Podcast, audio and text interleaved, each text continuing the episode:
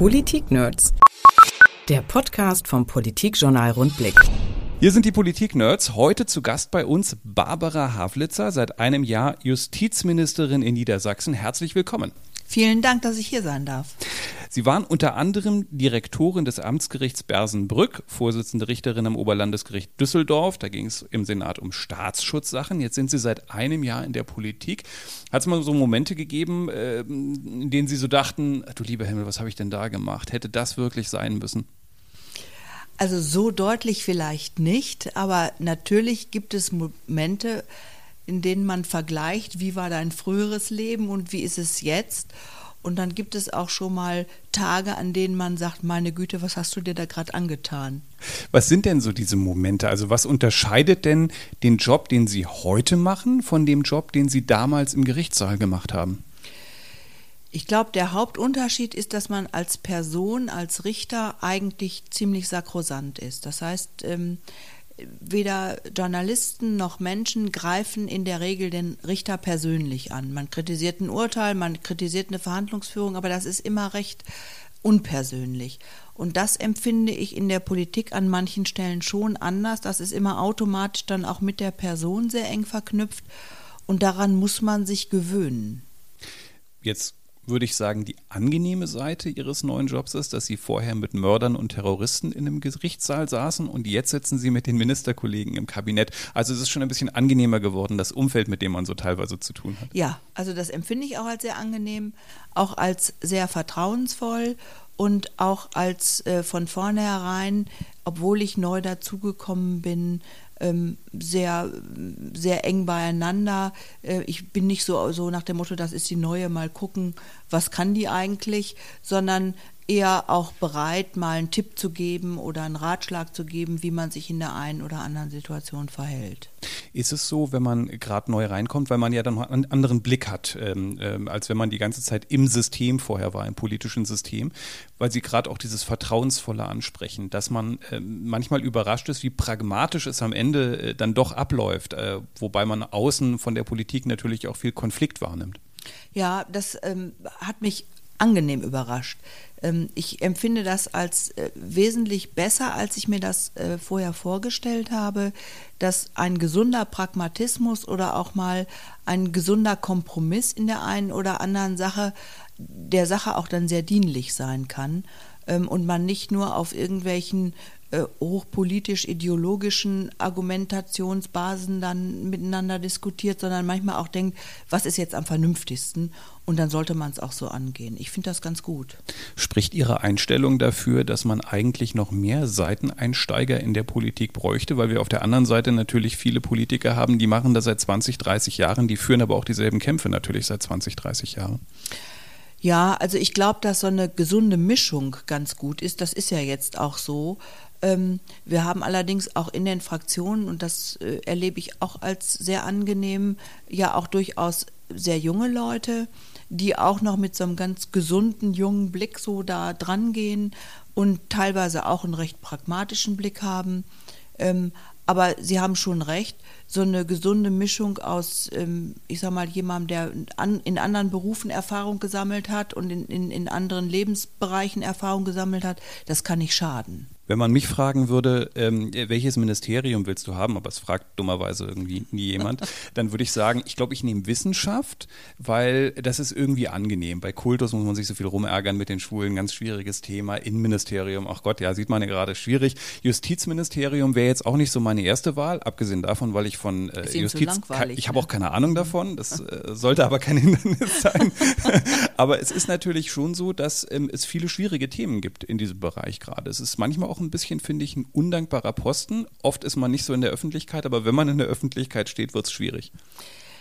Ja, so wird es auch immer gesagt. Ähm, also es ist schon so, dass man, ähm, auch wenn man jetzt wie ich neu in diesen Posten kommt, dann wird gesagt, hoffentlich entwischt dir keiner, denn dann wird es schwierig. Und das ist das Gefährlichste, was einem passieren kann.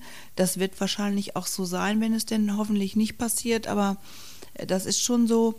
Und Sie haben auch recht, dass Justiz eigentlich ja insgesamt, das ist äh, leider ähm, insgesamt ein Problem viel zu wenig wahrgenommen wird. Viele sagen, das ist langweilig und manche wollen mit Justiz sowieso nicht viel zu tun haben. Kann man ja vielleicht manchmal auch verstehen. Ähm, aber das ist eben auch eins meiner Anliegen. Das habe ich schon als, als äh, Berufspraktiker so empfunden, dass ich immer gedacht habe, eigentlich muss man Justiz auch als Spiegel zu innen ähm, durchaus wahrnehmen und auch wahrnehmbar machen. Und das ist auch das, was ich im Moment versuche, einfach auch zu sagen, Justiz ist, eine, ist die dritte Säule äh, des Staates. Äh, und wir haben eine ganz wichtige Funktion und bricht die Justiz zusammen, dann ähm, bricht auch das System zusammen. Ähm, und das soll, finde ich, die Bevölkerung auch ruhig so wahrnehmen, dass wir eine ganz wichtige Funktion haben.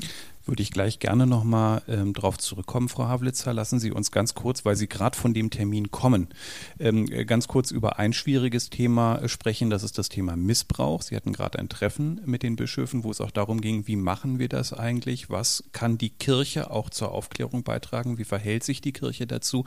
Können Sie jetzt schon sagen, was als Ergebnis aus Ihrem Treffen herausgekommen ist? Ja, ich bin ja mit einer ganz klaren Erwartung, die hatte ich ja auch vorher artikuliert, in dieses Gespräch reingegangen. Ich habe ja von vornherein gesagt, ähm, es muss klargestellt sein, dass wir von den Kirchen erwarten, dass sie die äh, strafrechtliche Aufarbeitung ausschließlich den Staat, dafür staatlichen Institutionen überlassen, nämlich den Staatsanwaltschaften und auch konstruktiv im Sinne von, was wir an Erkenntnissen haben, liefern wir euch, ähm, mitarbeiten diese Erwartung, kann ich sagen, hat sich erfüllt.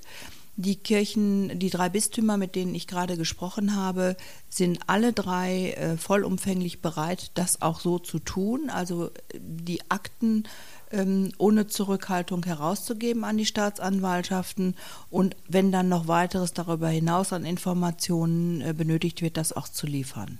Jetzt hatte die Opposition ja gesagt, eigentlich müsste die Staatsanwaltschaft schärfer vorgehen. Äh, Frau Havlitzer geht da zu lasch mit den Kirchen um.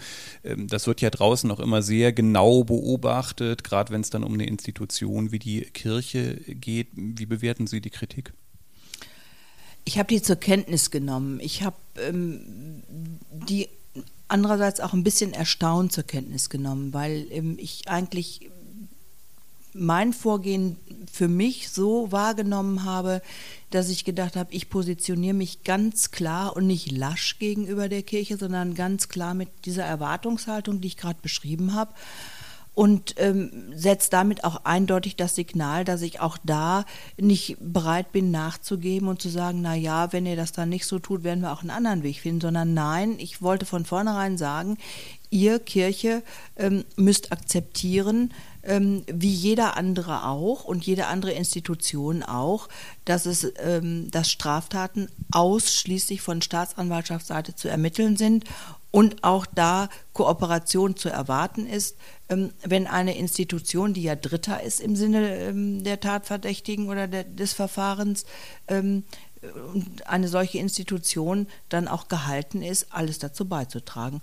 Ich kann das ehrlich gesagt nicht als Nachsicht oder, oder Laschheit empfinden. Wenn Sie sich das Treffen heute vor Augen führen, man hat manchmal den Eindruck, dass es bei der Kirche, zumindest hier, was wir so mitbekommen, auch schon so eine neue Offenheit gibt. Also das wäre vielleicht vor ja. zehn Jahren anders gelaufen, die Diskussion. Haben Sie heute auch im Treffen den Eindruck gehabt, dass man da schon ein sehr großes Aufklärungsinteresse hat und auch sehr viel offener geworden ist im Vergleich, wie das vielleicht vor 10, 20 Jahren gewesen wäre? Das hatte ich ganz eindeutig. Also ähm, ich war erstens erstaunt, auch das muss man vielleicht an der Stelle mal sagen, was da schon seit gut zehn Jahren auch innerhalb der Kirche auch an Präventionsmaßnahmen läuft, an Schulungsmaßnahmen, an Aufklärungsmaßnahmen. Ähm, worauf man achten muss, äh, wie man damit umgehen muss. Es gibt Richtlinien, wenn so ein Verdachtsfall hochkommt, wie das geht und auch was an die Staatsanwaltschaften da schon geliefert worden ist.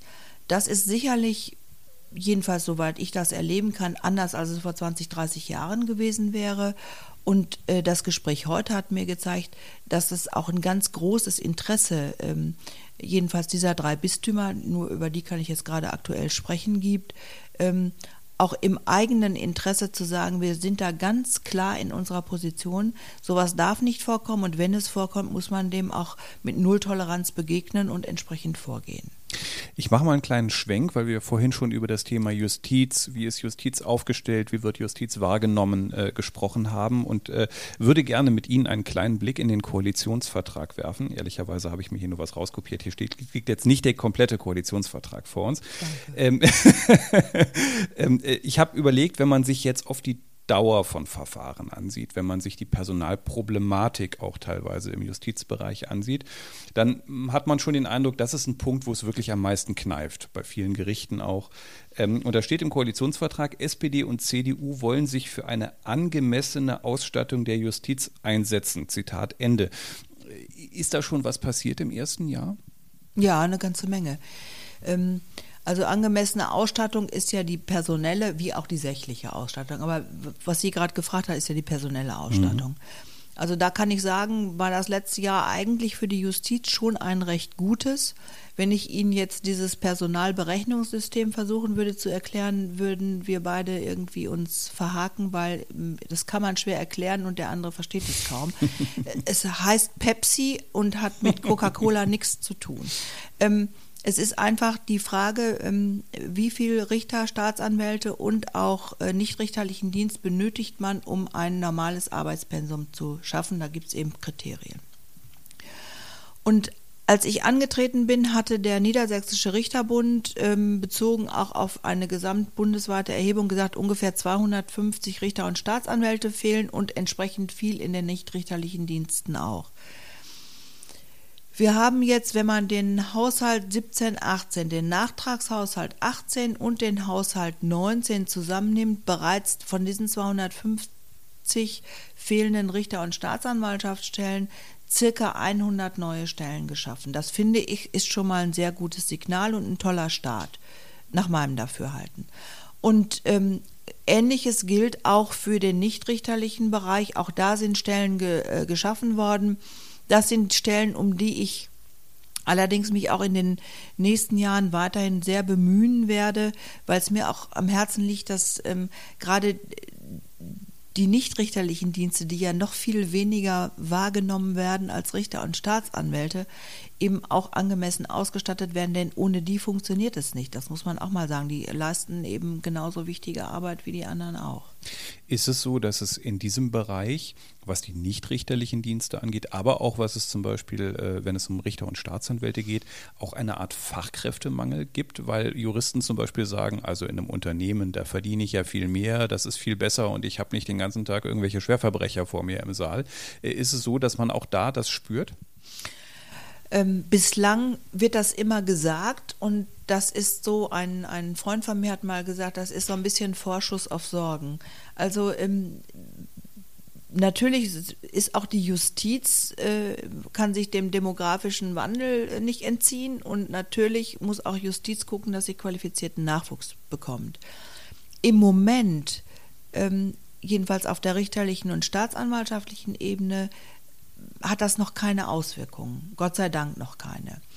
Im mittleren Dienst, also Serviceeinheiten und so weiter, ähm, fängt das schon an, betrifft allerdings, auch das muss man sagen, in so einem Flächenland wie Niedersachsen dann äh, häufiger die als eher unattraktiv empfundenen ländlichen Bereiche als die Ballungsräume. Junge Menschen wollen eben heute häufig in die äh, Städte und, und Ballungsräume, weil es einfach spannender erscheint. So, das ist also etwas, da muss man anfangen zu werben und zu gucken. Gleiches gilt natürlich für Wachtmeister und Justiz, im Justizvollzugsdienst. Äh, und, und muss versuchen, offensiv zu sein und zu werben und auch die Attraktivität des, des Berufs in der Justiz hervorzuheben. Sie haben die Gehälter in der Wirtschaft äh, angesprochen und gesagt, dass man da nicht mit Verbrechern und so zu tun hat. Äh, vielleicht ja auch, aber das ähm, stimmt natürlich auf der einen Seite. Andererseits gibt es natürlich auch äh, Richterberufe, die haben auch nichts mit Verbrechern zu tun, sondern im Zivilbereich oder im verwaltungsgerichtlichen Bereich hat man mit ganz anderen Themenstellungen zu tun. Wir werden sicherlich im öffentlichen Dienst nie mit äh, Gehältern in der freien Wirtschaft mithalten können, klar. Also müssen wir die Punkte, die man positiv für unseren Berufszweig hervorgeben hat, mehr so nach vorne tragen. Das ist Familienfreundlichkeit, das ist äh, die Möglichkeit äh, zu reduzieren, äh, Erziehungszeiten zu nehmen, ohne vielleicht schräg angeguckt zu werden. Ähm, hoher Teamgeist, Flexibilität. Wir bieten teilweise auch ähm, Heimarbeitsplätze an und solche Dinge. Das sind dann Sachen, da kann man dann mitwerben, da müssen wir auch mitwerben. Und andererseits muss ich sagen, in der Justiz zu arbeiten, ähm, im richterlichen und staatsanwaltschaftlichen Bereich, aber auch äh, in den anderen Bereichen birgt unheimlich viel Gestaltungsspielraum für den eigenen Arbeitsplatz und vor allen Dingen eine unglaublich große Freiheit im Denken. Also man ist nicht so in Zwänge eingebunden, wie man jetzt zu denken hat, sondern man ähm, kann durchaus seine eigenen Überzeugungen gut mit reintragen. Und das, finde ich, macht den Beruf so besonders attraktiv. Sie haben eben die 100 Stellen angesprochen. Jetzt könnte man natürlich entgegnen, naja, wenn man sich die Länge von Verfahren ansieht, die Überlastung auch, die es teilweise eben dann in den Amtsstuben gibt, ist das natürlich trotzdem nur ein äh, Tropfen auf dem heißen Stein. Und man hat auch oft den Eindruck, so dieses Vertrauen in Justiz hat auch viel mit dieser Überforderung zu tun, wenn man sich ein VW-Verfahren ansieht, was natürlich auch hochkomplex ist, aber mhm. was sich über Jahre hinzieht und wo man nach zwei, drei Jahren dann so Wasserstandsmeldungen hört, wo man denkt, das kann doch nicht sein, dass ich hier sechs Jahre Jahre über so ein Thema am Ende diskutiere oder auch bei anderen kleineren Verfahren, wo man dann nach einem Jahr zum ersten Mal wieder was vom Gericht gehört. Das ist ja auch so eine Problematik, dass man als Bürger doch erwartet, hier ist etwas passiert und hier erwarte ich jetzt auch eine Reaktion darauf und nicht erst in zwei Jahren. Mhm. Das ist also erstens das echt wichtig, dass man das mal anspricht und ich bin da auch eigentlich ganz froh drum, dass man das mal so sagen kann. Also ähm, wahrgenommen wird ja in der Öffentlichkeit eigentlich immer nur das, was sie gerade beschrieben hat. Dass die meisten Verfahren äh, relativ oder bis sehr zügig über die Bühne geht, das ist eine Selbstverständlichkeit, da spricht keiner drüber. Man spricht ja immer nur über die Verfahren, wo es dann gefühlt irgendwie schlecht läuft oder zu lange läuft. Also müsste man eigentlich mal viel mehr nach vorne bringen, dass die Justiz unterm Strich sehr zügig arbeitet. Wir sind da also gar nicht schlecht. Nein, wir sind gut. Ähm, das andere ist, dass man natürlich auch sagen muss, es gibt Verfahren, die sind so hochkomplex und so spezialisiert und so wichtig auch ähm, in ihrer Gesamtauswirkung, dass es mir ehrlich gesagt, und das können eigentlich auch nur die, die, die das Recht suchen, so äh, empfinden, mir ist es wichtiger, es ist am Ende ein gutes Ergebnis, ein ausgewogenes Ergebnis, ein fundiertes Ergebnis, als, als so, ein, so, ein, so ein Schnellschuss, der ähm, möglicherweise dann zu noch viel mehr Friktion führt, als wenn man sich das hätte alles in Ruhe mit den mit Experten und so weiter angucken können. Das andere ist, dass ich glaube, dass wir in der Justiz auch uns im Hinblick auf zunehmende Spezialisierung ebenfalls spezialisierter aufstellen müssen.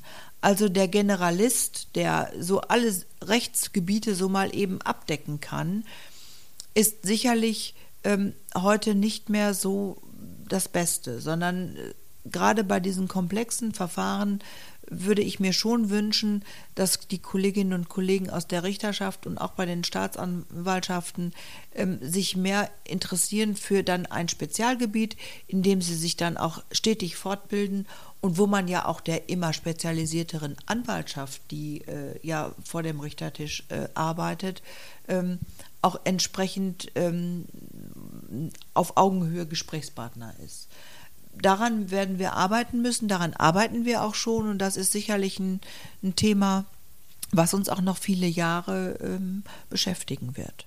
Jetzt gibt es auf Bundesebene so einen Pakt für den Rechtsstaat in der Großen Koalition. Da habe ich auch in den äh, Koalitionsvertrag geguckt, da steht drin, Bestandteil des Paktes sind 2000 neue Richterstellen bei den Gerichten der Länder und der des Bundes sowie entsprechendes Folgepersonal. Das ist natürlich blöd, wenn ich im Bund was beschließe, was am Ende Frau Havlitzer in Niedersachsen bezahlen Stimmt. soll. Müsste man da nicht sagen, äh, ich glaube, der thüringische Minister äh, für Justiz hat es, glaube ich, äh, gefordert. Also wenn ihr das wollt und bei euch reinschreibt, müsst ihr das aber auch bezahlen. Ja, ähm, das ist im Moment natürlich ein großes Thema. Ähm, gestern mal Justizministerkonferenz, auch da war das Thema. Ähm, wir wissen alle, dass das zwar im Bundeskoalitionsvertrag drinsteht, dass es aber verfassungsrechtlich gar nicht möglich ist, dass der Bund den Ländern Richterstellen bezahlt. Das heißt also, ähm, erstmal muss man das, sein Verständnis vom Pakt natürlich auch mal definieren. Pakt heißt, das ist eine zwei, das ist wie ein Vertrag, eine zweiseitige Geschichte, wo jeder was dazu beitragen muss. Aber Sie haben natürlich schon recht, wenn man das ähm, umverteilt auf die einzelnen Länder, dann kommen je nach Größe des Landes und je nach Bedarf so und so viel, es gibt den berühmten Königsteiner mhm. Schlüssel. 200 Stellen. So und so viele Stellen zum Beispiel für Niedersachsen heraus und dann müsste ich mit meinem Finanzminister verhandeln, dass er fortan diese, Nieder diese Stellen bezahlen müsste und ich könnte mir vorstellen, dass, er, dass ich da auf die eine oder andere Schwierigkeit stoßen würde, wenn ich das jedenfalls sofort äh, einfordern würde. Diese 2000 Stellen, muss man natürlich auch sagen, kommen zustande, dass man eben auch, jedenfalls so bin ich informiert, damals auch über den Richterbund abgefragt hat, wie viele Stellen fehlen in den einzelnen Ländern. Und dann ist man auf diese Zahl gekommen. Wir sind da im Moment mit dem Bund in Verhandlungen, wie man diese Aussage in, in, in eine gute Form gießen kann, ähm, um am Ende zu einem vernünftigen Ergebnis zu kommen. Das wird auch nicht unkontrovers diskutiert, aber es wird diskutiert.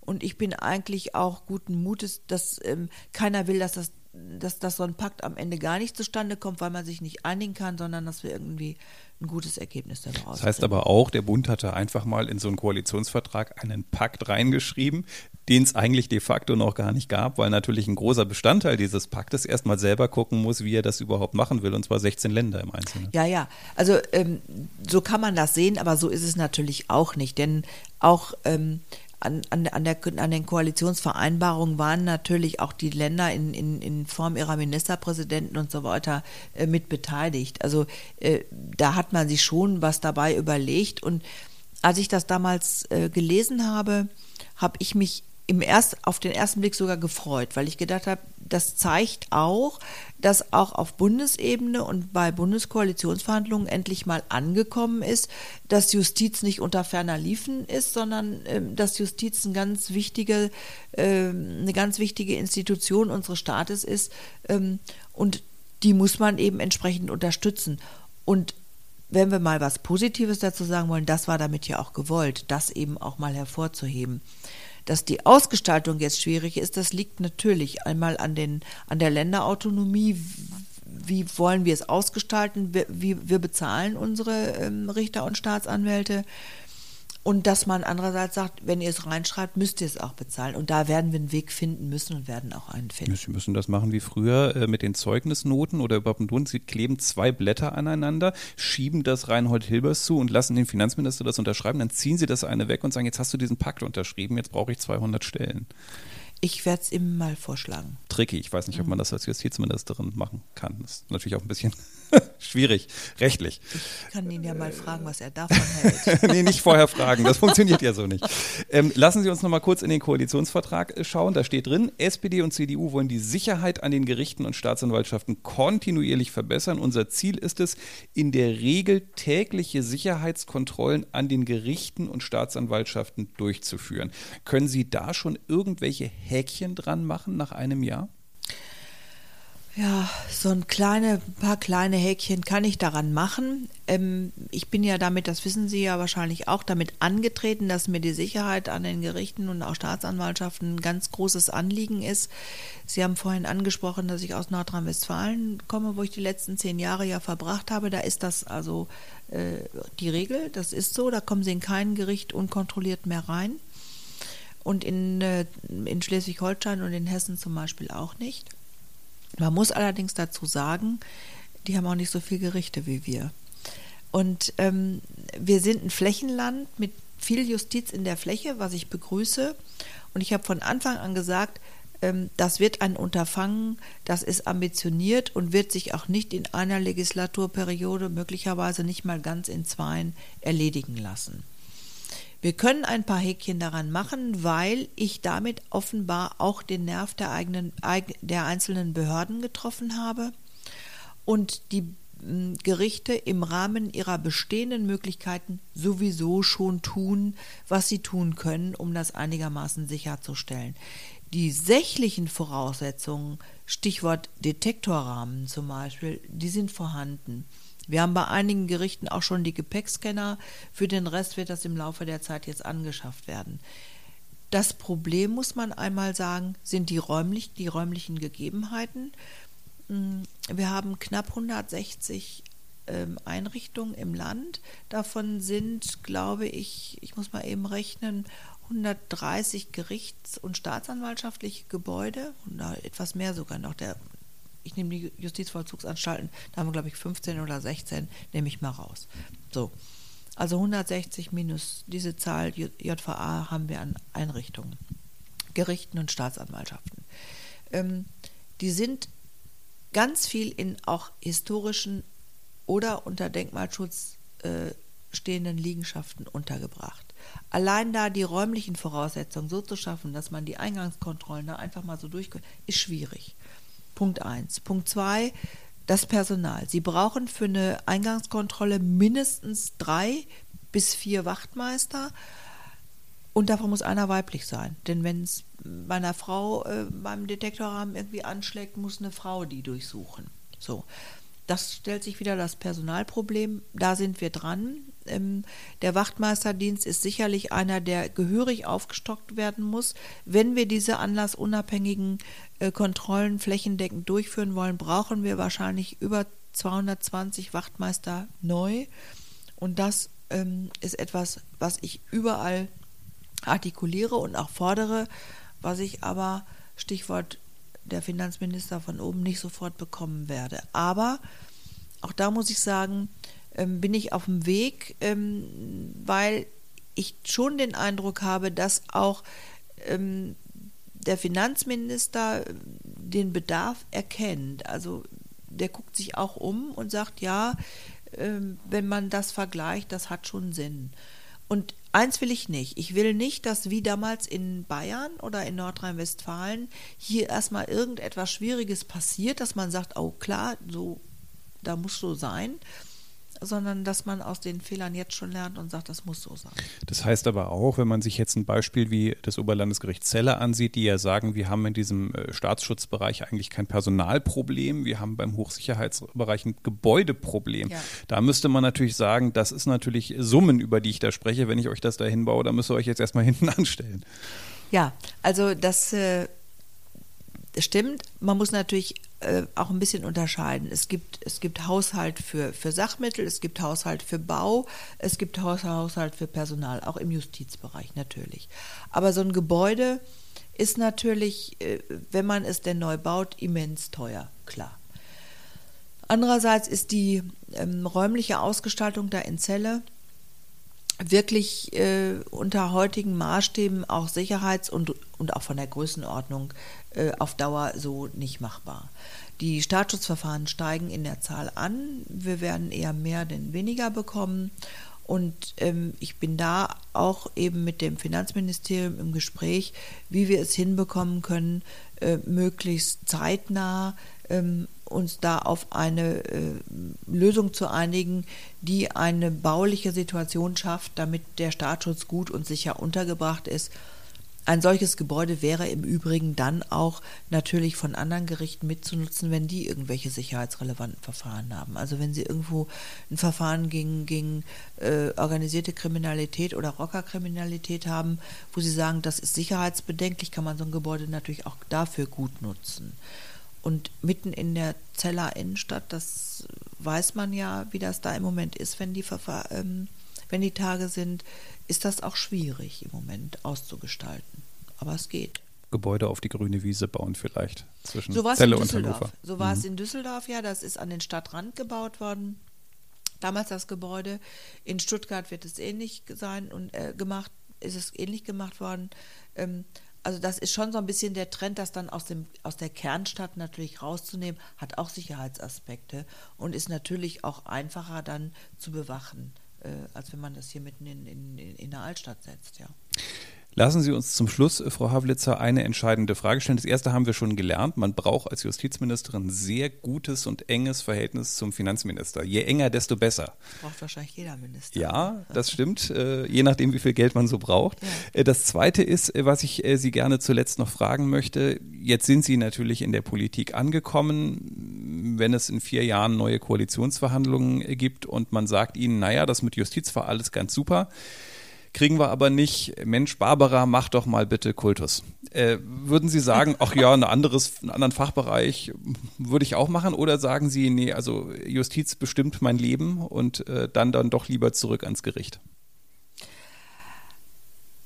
Also, wenn diese Legislatur zu Ende ist, dann bin ich fast 65 Jahre alt. Und dann, also 64 und ein bisschen. Ähm, und dann würde ich mir sehr gut überlegen, wie meine weitere Lebensplanung überhaupt aussehen wird. Also von daher äh, kann ich Ihnen die Frage weder so noch so beantworten. Denn erstens muss man gesund bleiben, das bleibt man hoffentlich. Zweitens muss man sich dann überlegen, wie willst du dein weiteres Leben gestalten in einem Alter, in dem andere dann äh, in den Ruhestand gehen. Also von daher kann ich seriös die Frage sowieso nicht beantworten. Ich könnte mir Gott sei Dank immer noch frisch im Kopf vieles vorstellen, wie mein Leben dann weitergeht. Und ähm, das Gericht wäre sicherlich keine, nicht die schlechteste Option. Ähm, da ich aber immer neugierig war auf alles, was da kommen mag, werde ich dann sagen, ja, schauen wir mal. Ich, ich weiß es nicht. Also unser Tipp ist, Sie sind nicht der Typ, der jetzt äh, nur im Wohnmobil äh, auf dem Campingplatz in Italien sich einrichtet und die nächsten 20 Jahre in der Sonne liegt. Vermutlich nicht. Nein, das war ich noch nie. Also allein schon aufgrund meines Hauttyps ist Sonne liegen eh nicht meine ähm, erste Priorität. Ähm, das meine ich auch nicht. Aber ähm, es gibt eben auch noch Dinge, die man sich immer so vorgenommen hat. Das fängt beim Reisen an und, und, und hört auch mit, mit Freundschaftspflege auf. Ähm, das ist also etwas, was man im Moment viel zu wenig kann in, in diesem Beruf. Ähm, und ich habe immer viel Ehrenamt gemacht. Auch das ist, finde ich, keine ähm, sinnlose Lebensausgestaltung. Ähm, das wäre etwas, was ich mir auch gut vorstellen könnte. Aber Sie haben natürlich recht, wenn ich fit und gesund bleibe, könnte ich mir durchaus auch vorstellen, äh, was, was würde dich jetzt noch mal reizen für die Restjahre deines Berufslebens. Aber erstmal muss man mir ein Angebot machen, ähm, sowohl im Gericht als auch Kultus, was ich glaube, ja, ja, keiner macht. Ähm, ich weiß es nicht, aber es ich bin einfach neugierig drauf, wie es weitergeht. Wie gesagt, Hauptsache, man, man hat einen Plan, dass man sich das Leben so oder so schön vorstellen kann. Und wir haben zum Ende dieses Gesprächs wieder eine weitere Gemeinsamkeit entdeckt. Wir brauchen beide einen hohen Lichtschutzfaktor, wenn wir in die Sonne gehen. Genau, genau. Barbara Havlitzer war heute bei uns, Justizministerin in Niedersachsen. Herzlichen Dank für den Besuch. Ja, vielen Dank, dass ich hier sein durfte. Politik-Nerds. Mehr Infos unter rundblick-niedersachsen.de